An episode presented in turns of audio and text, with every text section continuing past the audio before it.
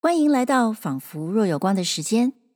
今天我们继续来讲《儿女英雄传》。不知道大家听到这一集，注意到了没有？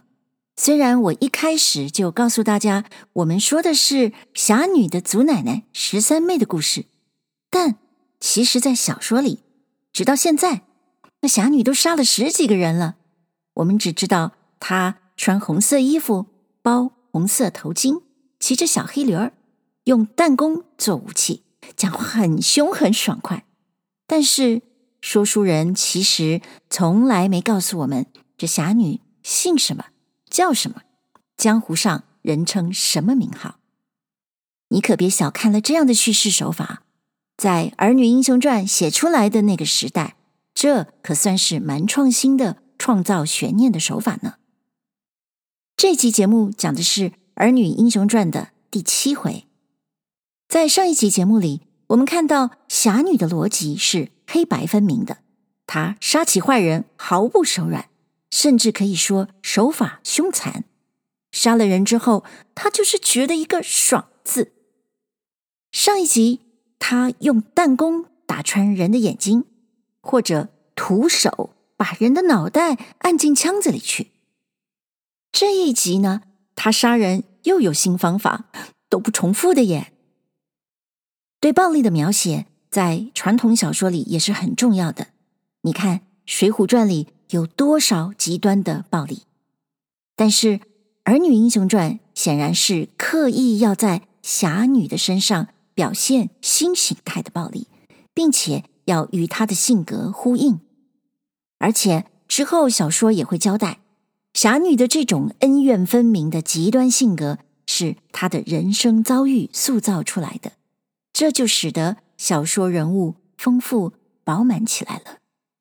不过，所谓儿女英雄，作者的意思是，真挚的人类情感自然会形成英雄的人格与作为。所以，有没有武功，是不是能提刀杀人，并不是成为英雄的必要条件。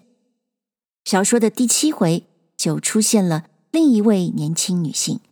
也就是我们之前提到过的张金凤，她是一个乡下来的女孩，在体力上是一个标准的弱女子。不过，小说要写出她是另一个所谓威武不能屈的大英雄。另一个大家可以留意的特色，就是这一段情节中听觉所扮演的角色。我们读者跟侠女一样。并不是一开始就看到张金凤的人，而是先听到她说话的声音与内容，她的声音就从此定义了这个女孩的身份与性格。这也再次呼应我之前所说的，《儿女英雄传》是一部充满了声音的小说。《儿女英雄传》第七回。探地穴，辛勤怜弱女；摘鬼脸，谈笑国营娃。上回书表的是那个不知姓名、穿红的女子，在能仁寺扫荡了庙里的凶僧，救了安公子的性命。正待向安公子讲他前番在悦来殿走的情由，此番到这庙里的缘故，只听得一片哭声，口叫。皇天救命！他便诧异道：“啊，奇呀！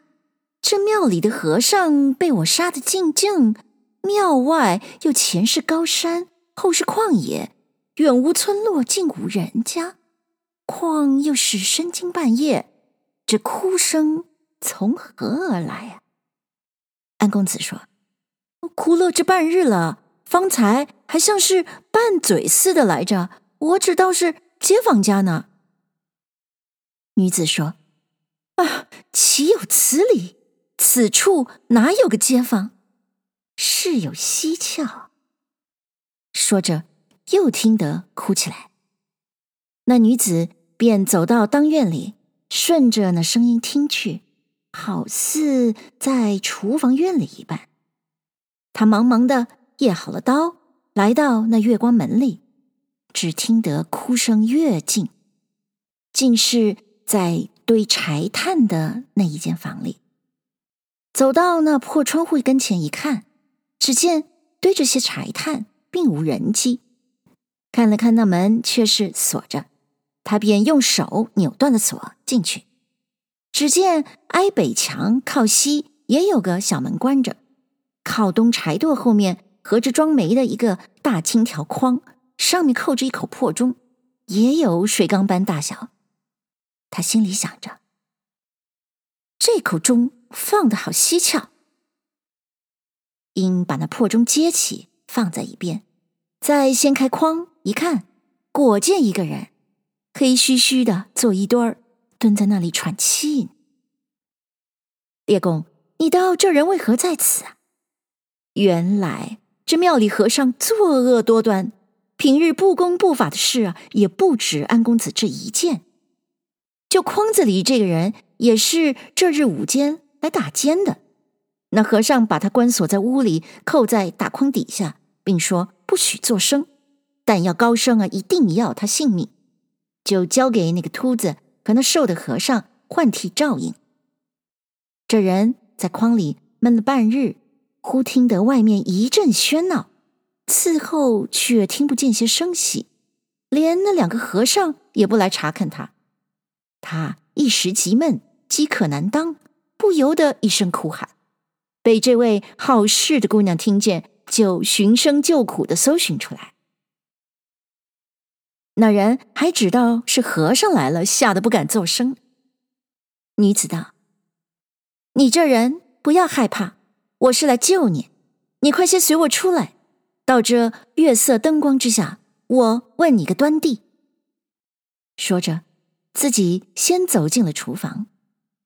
那人听得是个女子声音，才慢慢的站起来，战兢兢的随后跟了来。那女子。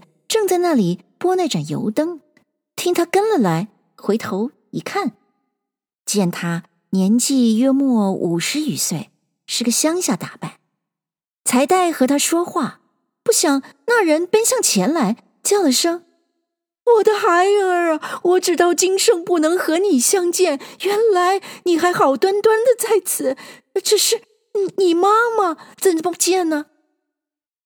女子一听，心里诧异。说：“这是哪里说起啊？”英说道：“你想是闷糊涂了，认错了人。”那人揉了眼睛一看，才晓得是自己认差了，慌得他连忙跪下道：“啊，姑娘，是我小老儿眼瞎了。姑娘，你是何人？前来救我！”女子说。你且莫问我，你且把你的姓名缘故说来。那人说：“这话说来话长，姑娘，既承你救了我这条草命，怎的领我去见见我那女儿老伴儿才好啊？”女子忙问道：“你的妻女在哪里？”那人说。那大师傅推推搡搡的把我推出来，就锁我在这里。谁知道他弄到哪里去了？女子道：“喂，既这等，我刚才把这庙里走了个遍，怎的不曾见个人来啊？”那人听了，又哭起来，道：“哎呀，天哪，这一定是没了命了。”女子道：“你且莫哭。”你耐性在这里歇歇等候，不可乱走。等我务必给你寻来才罢。那人听了，又磕下头去。及至起来，那女子早一路刀光的出去了。却说安公子正因女子寻那哭声不见回来，心中在那里盼望。忽然听得女子进来，隔着排插说道：“姑娘，你听。”这隔壁啊，又办起来了。女子侧耳凝神的听了一会儿，那声音竟是从里间屋里来。她便进到里间，留神向桌子底下以至床下看了一番，连连的摇头纳闷。列公，你道他为何在桌子、床下寻找起来。原来啊，外间穷山僻壤，有等惯劫客商的黑店和不守清规的庙宇，多有在那卧床后边供桌底下设着地轿子，或者安着地道。往往遇着孤身客人半夜出来劫他的资财，不就害人性命，甚至关藏妇女在内。外省的地坪有多是用木板铺的，上面严丝合缝盖上，轻易看不来。这些勾当，大约一桩也瞒不过这女子。就便这能仁寺庙里的和尚平日怎的不公不法，他也略知，只是与自己无干呢，不值得管这闲事。及至方才和那个瘦子、秃子两个和尚交手。听了那一段不三不四的，早料定这庙中除了劫财害命，定还有些伤天害理的勾当做出来。因急切要救安公子，且不能兼顾到此。如今听了那个老头的一番话，早又动了他一个侠烈心肠，定要寻出那母女二人的所在，看是个什么情由。满屋里寻了一会儿，不见个踪迹，急得怒气填胸。说道：“哼，今日就上天入地，一定要寻着他才罢。”说着，满屋里端详一会儿，看着北面那一槽隔断，安得有些古怪。进了那小门一看，只见并无一物，只一条黑夹道子，从那间柴炭房北墙后面，直通到两间厨房的西北墙角那个门去。从那门缝里便看得见厨房灯光，也不像有什么缘故。学生回来再找，只见那屋里放着的两个平顶柜，北边一顶搭着锁，南边一顶柜门虚掩。顺手开了那柜门，见里面搁着一顶旧僧帽和些茶碗、茶盘随手动用的东西，一层尘土，像是不大开的光景。看完，又到北边那顶柜子跟前，把锁头开开，一看，心中大喜，说：“在这里啦。”原来这顶柜子里面中腰不安抽屉，下面也没踏板，那后面的背板一扇到底，抹得油光水滑，像是常有人出入的样子。那柜门一开，早听得隔着背板一人说道。哎，我劝你的不是好话呀！张嘴就讲骂，动手就讲打。哼，等大师傅回来，你瞧我给你告诉不给你告诉？告诉了，要不了你的小命儿，我见不得你。又一个道：哪怕你这禽兽告诉我，此时视死如归，哪个还要这性命？又听得一个苍老声音说道。事情到了这里，我们还是好生求他，别个破口啊！这女子听了，哪里还按捺得住啊？一面把那把刀掖在背后，一面伸手就把那柜子背板一拍，拍得连声山响。只这一拍，听得里面哐啷哐啷的一阵铃响，就有个人接声儿说：“来啦！”又听他一面走着，一面嘟囔道：“我告诉你，大师傅可是回来了。我看你呀，可别再骂吧。”外面听了，连连的又拍了两下。又听得里面说：“来了，你老人家别忙呀，这个夹道子还带着漆黑，也得一步一步的慢慢的上呀。”说着，那声音便到了跟前，接着听得扯的那关门的锁链子响。又一阵铃声，那扇背板便从里边呲噜开了。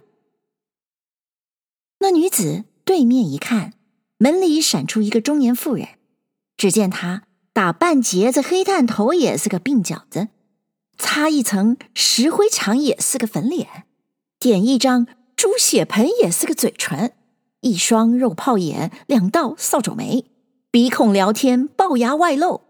戴一头黄块块的簪子，穿一件圆青扣皱的衣裳，卷着大宽的桃红袖子，妖声妖气，怪模怪样的，问了那女子一声，说：“我我只当是我们大师傅呢，你是谁呀？”说着就要关了门。那女子探身子，轻轻的用指头把门点住。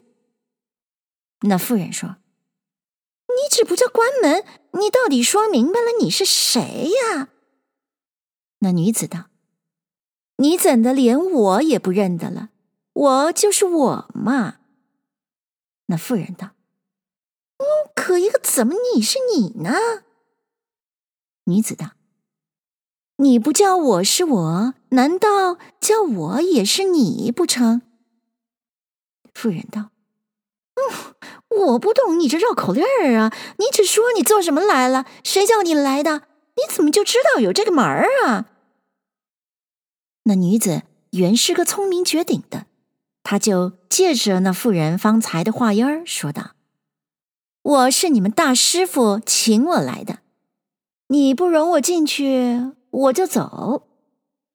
妇人道：“我们大师傅请你来的，请你来做什么呀？”女子道：“请我来帮着你劝他呀。”那妇人听了，这才咧着那大薄片子嘴，笑道：“哟，你瞧，大水冲了龙王庙，一家人不认得一家人了。”那么着，请屋里坐。他这才把门开开。女子道：“你先走。”只见他一面先走，口里说道：“你瞧，大师傅可又找了个人儿劝你来了，人家可比我漂亮，我看你还不答应。”女子让他走后，一脚跨进门去。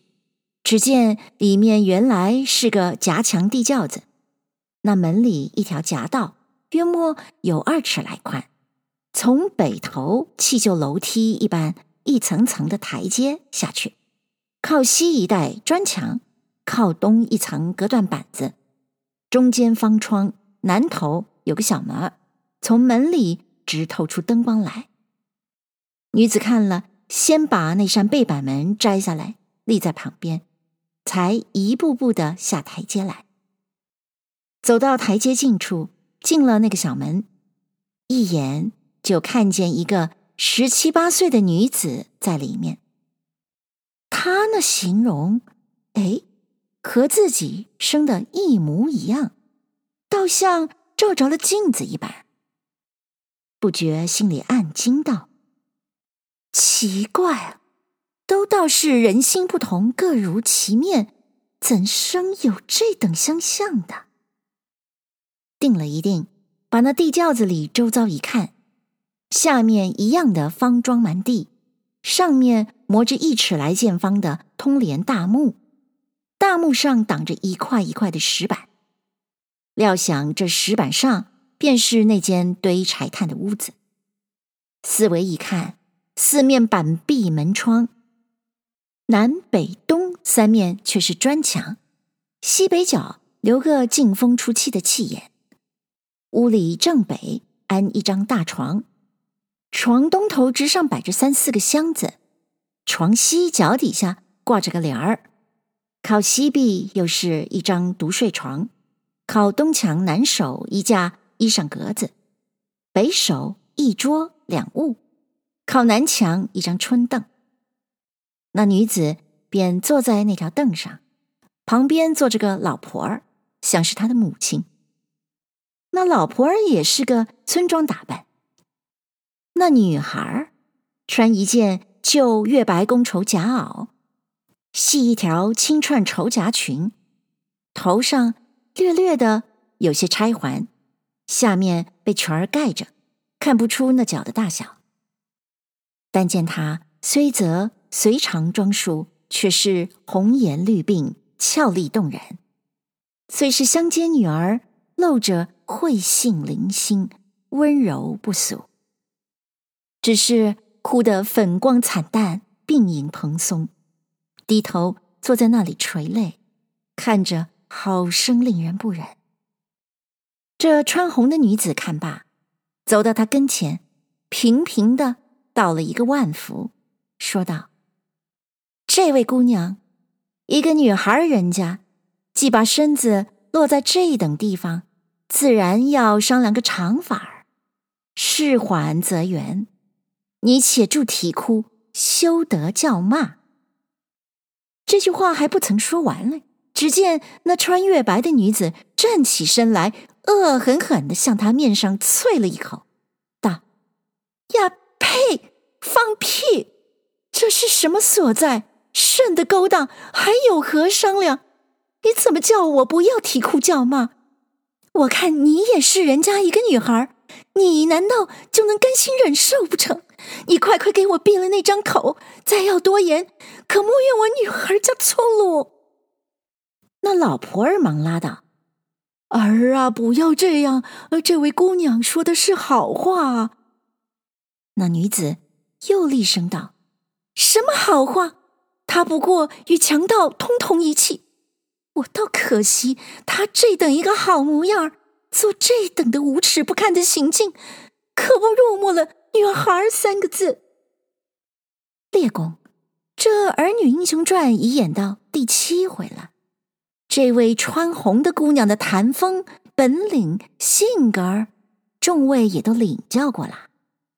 大约她自出娘胎，不曾屈过心、服过气。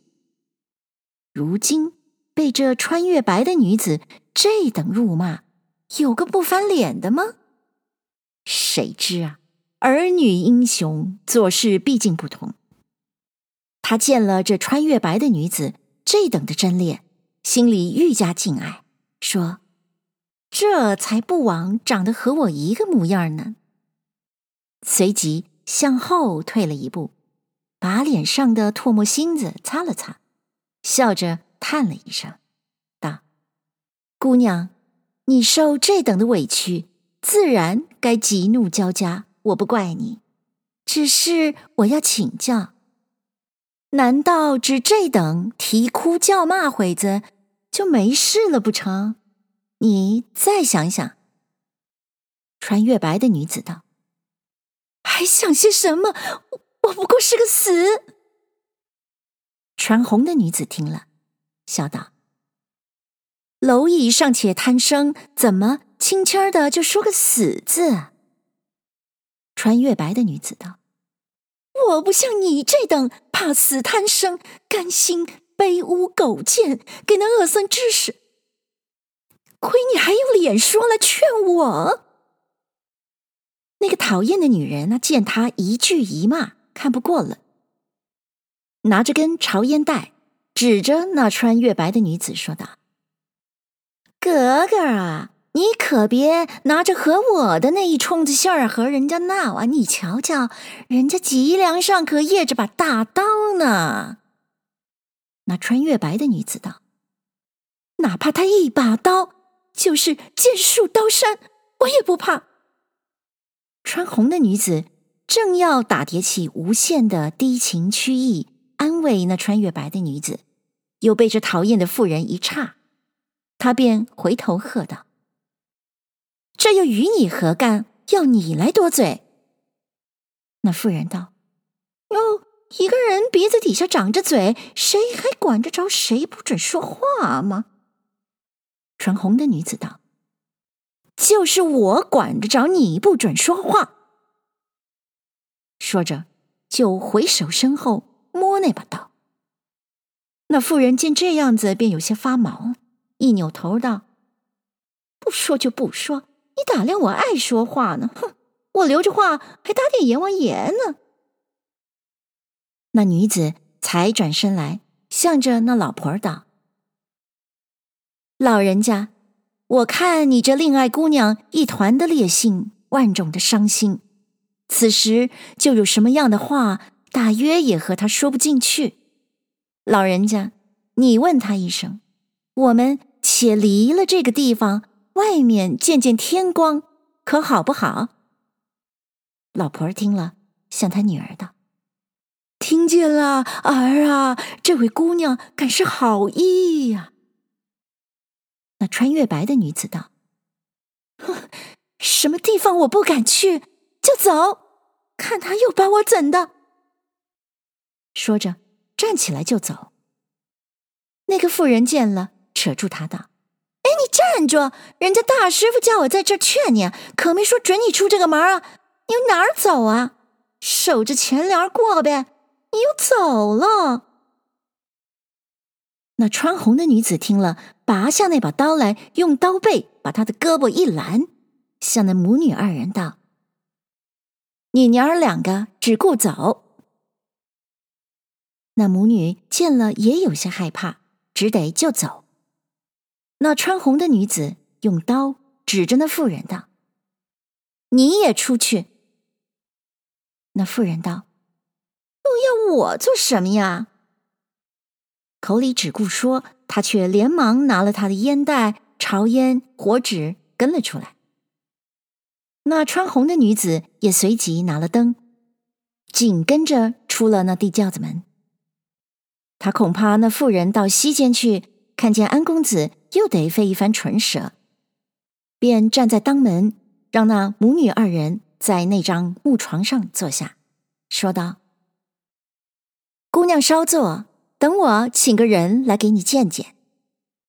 说着，便拉着那妇人，脚不沾地的进了北边那隔断门，正不知他哪里去了。那穿月白的女子纳闷道：“这个人来的好生作怪。方才我乍听了那混账女人的话，知道她果然是和尚找来劝我的。及至我那等拒绝他，他不着一些恼。”还是和容月色，婉转着说：“看他竟是一片柔肠，一团侠气，怎的此时又把那混账东西拉了去？难道是又去请那个和尚去了不成？果然如此，好叫人不得明白。”那老婆儿也是呆呆的发闷，正盼望。只见那女子同了那妇人，拿着个火链儿，从夹道子里领了一个人来，望着他母女说道：“你娘儿们且见见这个人，再讲。”那穿月白的女子抬头一看，哪里是和尚，原来是他父亲。他父女夫妻一见，呀的一声，就携手大哭起来。那老头儿道：“儿啊，千亏万亏，亏了这位姑娘救了我的性命，不然此时早已闷死了呀。”那穿月白的女子此时才知，那穿红的女子全是一片屈己救人之心，正要下拜，只听她说道：“你们且不必烦问，大家坐好了，把你们的一往情由说明。”我自有个道理。他父女夫妻就在木床上坐下，穿红的女子便在靠窗户屋子上坐下。那妇人也要挨着他坐，他喝声道：“你另找地方坐去。”那妇人道：“哦，这可是心眼儿的，由僧撵住持，我们的屋子我倒没了座儿了。”说着，蹲下，在那柜子底下掏出一个小板凳来，塞在屁股底下坐了，一声不言语，扑哧扑哧，只吃他的潮烟。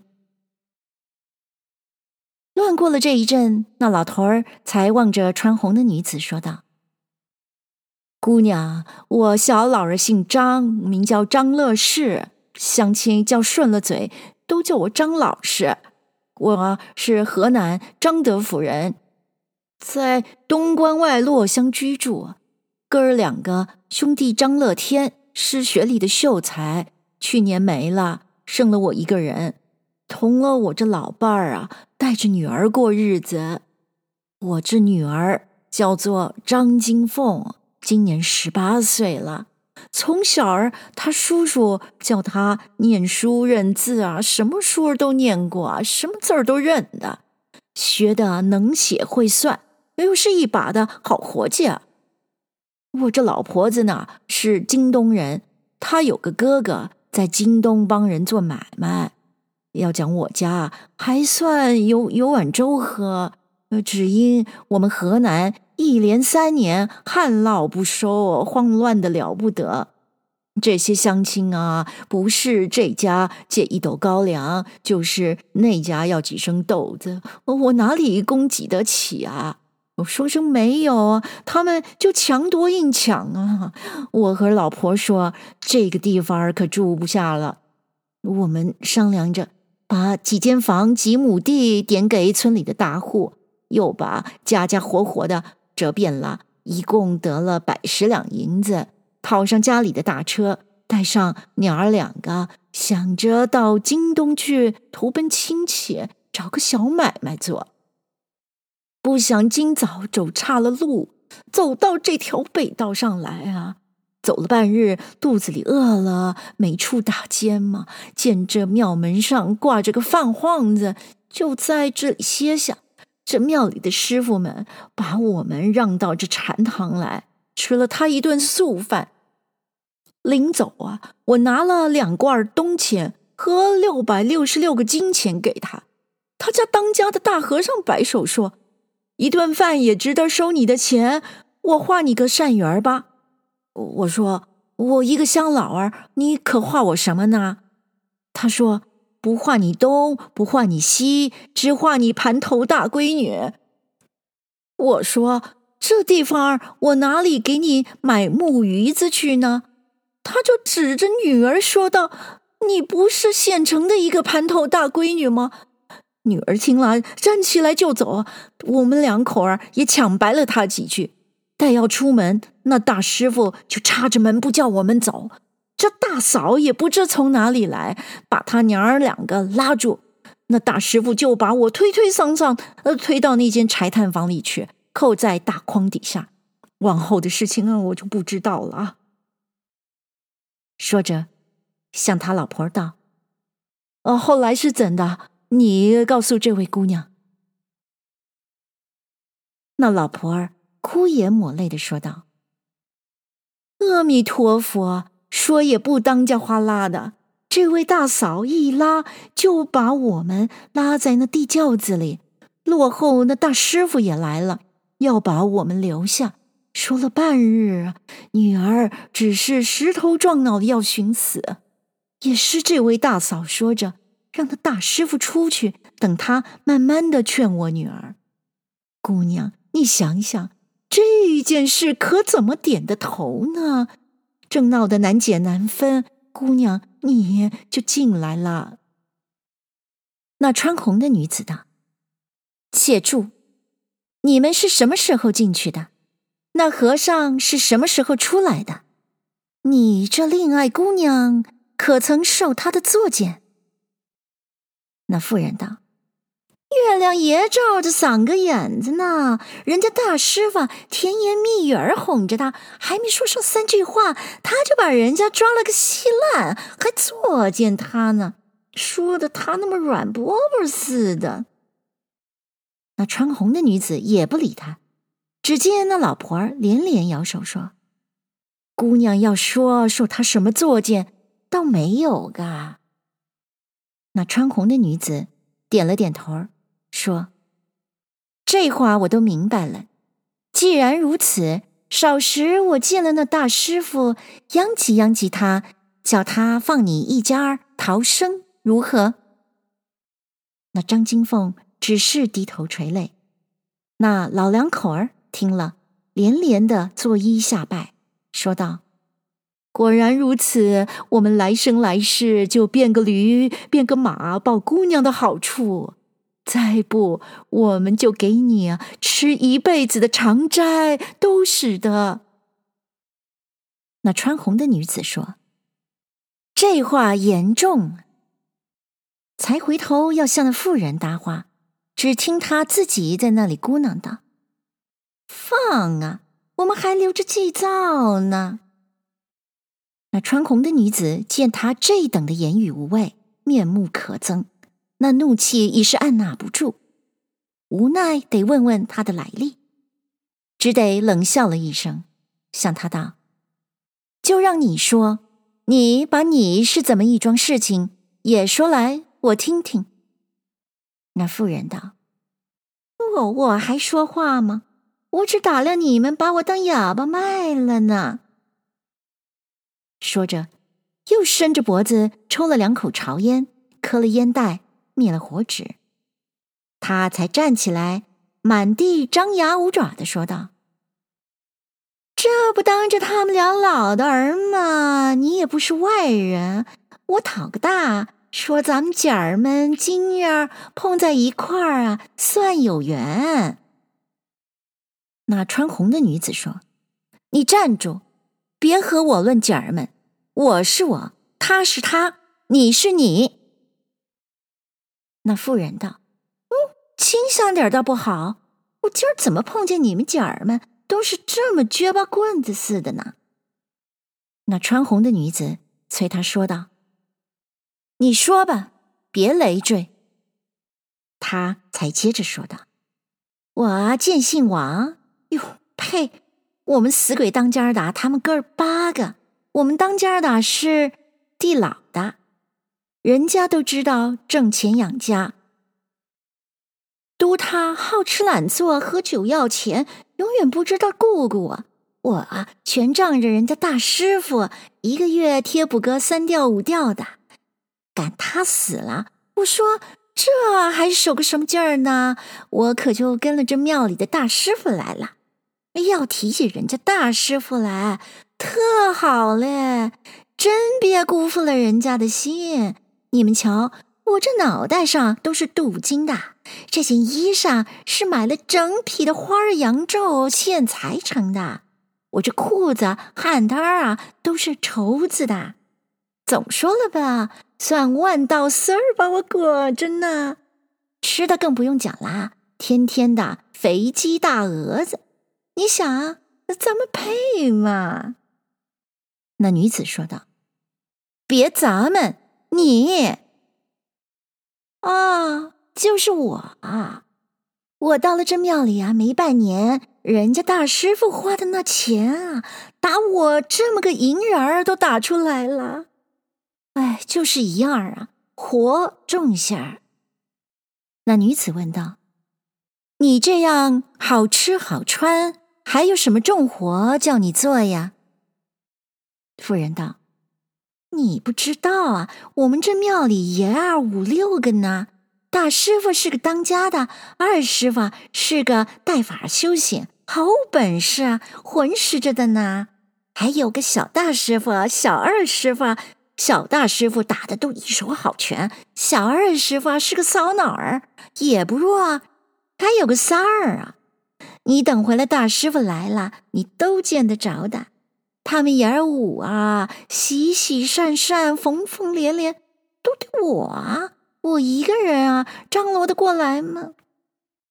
可巧啊，今儿早起，他们娘儿们来了。我们大师傅就要把他们留下，我乐得什么似的呀？谁知啊，大师傅那么耐着法儿扶起他，他还不愿意。人家拿出来的大红绸子他也不要，还有五两的中锭啊，整个儿的大元宝啊，他也不要。幕后，大师傅翻箱倒笼找出小拇指头状的一只真金镯子来，呀，想着要给他戴在手上呢。他伸手咔嚓一下子，把人家的脖子抓了个长血直流的。你瞧啊，他歹毒不歹毒？那女子问道：“这之后便怎么样呢？”那妇人道：“怎么样？”人家大师傅拔出刀来就要杀他呀！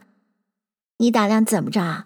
我啊，好容易救月儿似的才拦住了。我说：“哟，人生面不熟的，别忙，你老等我劝劝他。”哼，谁知啊，越劝倒把他劝翻了，张口娼妇，闭口蹄子。说着，又对那穿月白的女子道。你瞧，娼妇头上戴这个，身上也穿这个，你怎么说呢？那穿红的女子问他道：“这等说你还不曾劝动他，少廷你们大师傅回来，你怎么对他呢？”那妇人笑嘻嘻的道：“你听啊，如今不是我们大师傅找了你来了吗？我瞧啊，你这嘴来由的，你劝他，他没个不答应的。你算我们庙里他们爷儿五啊，除了二师傅，哎，他是个在外头跑海走黑道的，三儿那小呢，可巧啊，剩他爷三个，咱们姐儿。”三个，咱们闹的刘海的金蟾点香炉各抱一条腿儿，你瞧这高不高？那穿红女子本就一腔子的愤气，听着妇人说的这等无耻不堪，哪里还忍耐得住？只见她一言不发，回手拔出那把刀来，刀背向地，刀刃朝天。从那妇人的下巴底下往上一掠，唰一声，早变了个斜脸的人，不曾听他一声儿，咕咚往后便倒。这一倒，但见个东西翻在半空里，从半空打了一个滚儿，叭，掉在地下。大家一看，原来把那妇人的前脸子削下来了，落在平地。还是五官乱动，那穿红的女子不禁持刀大笑，说：“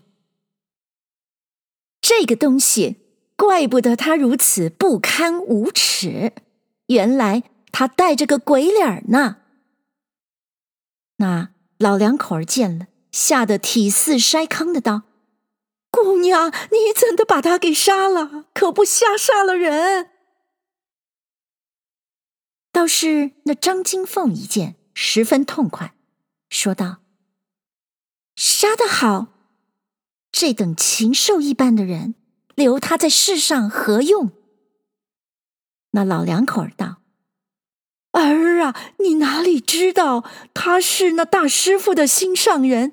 他回来见杀了他的人，你我都都是没命的了，这越发不好喽。”那穿红的女子笑道：“我看你们说来说去，不过是怕那个大师傅。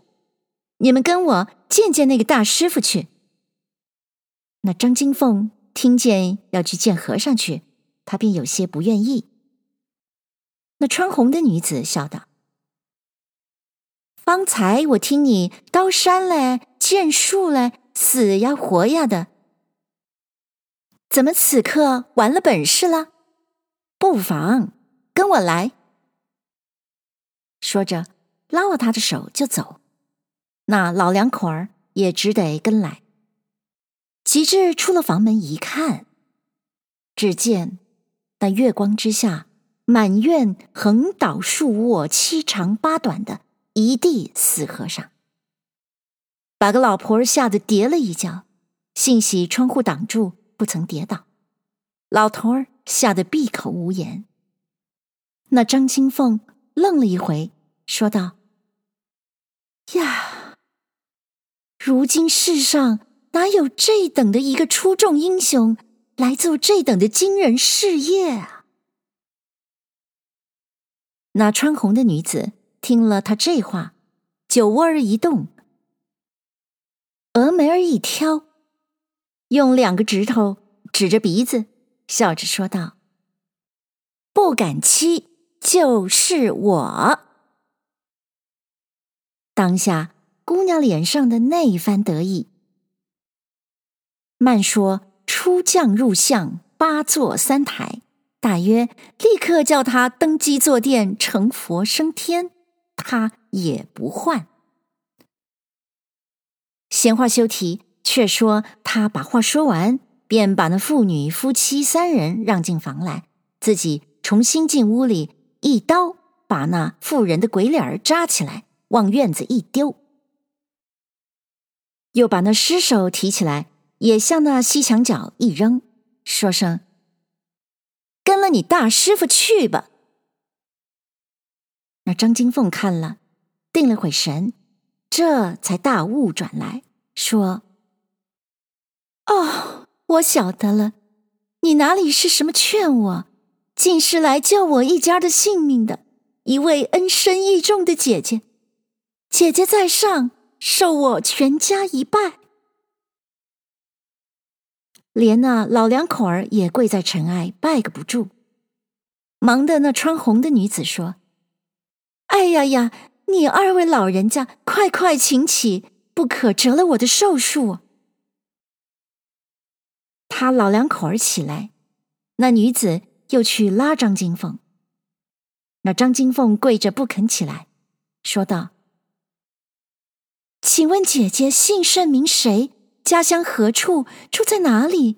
怎的就晓得我在此地遭这场大难，前来搭救？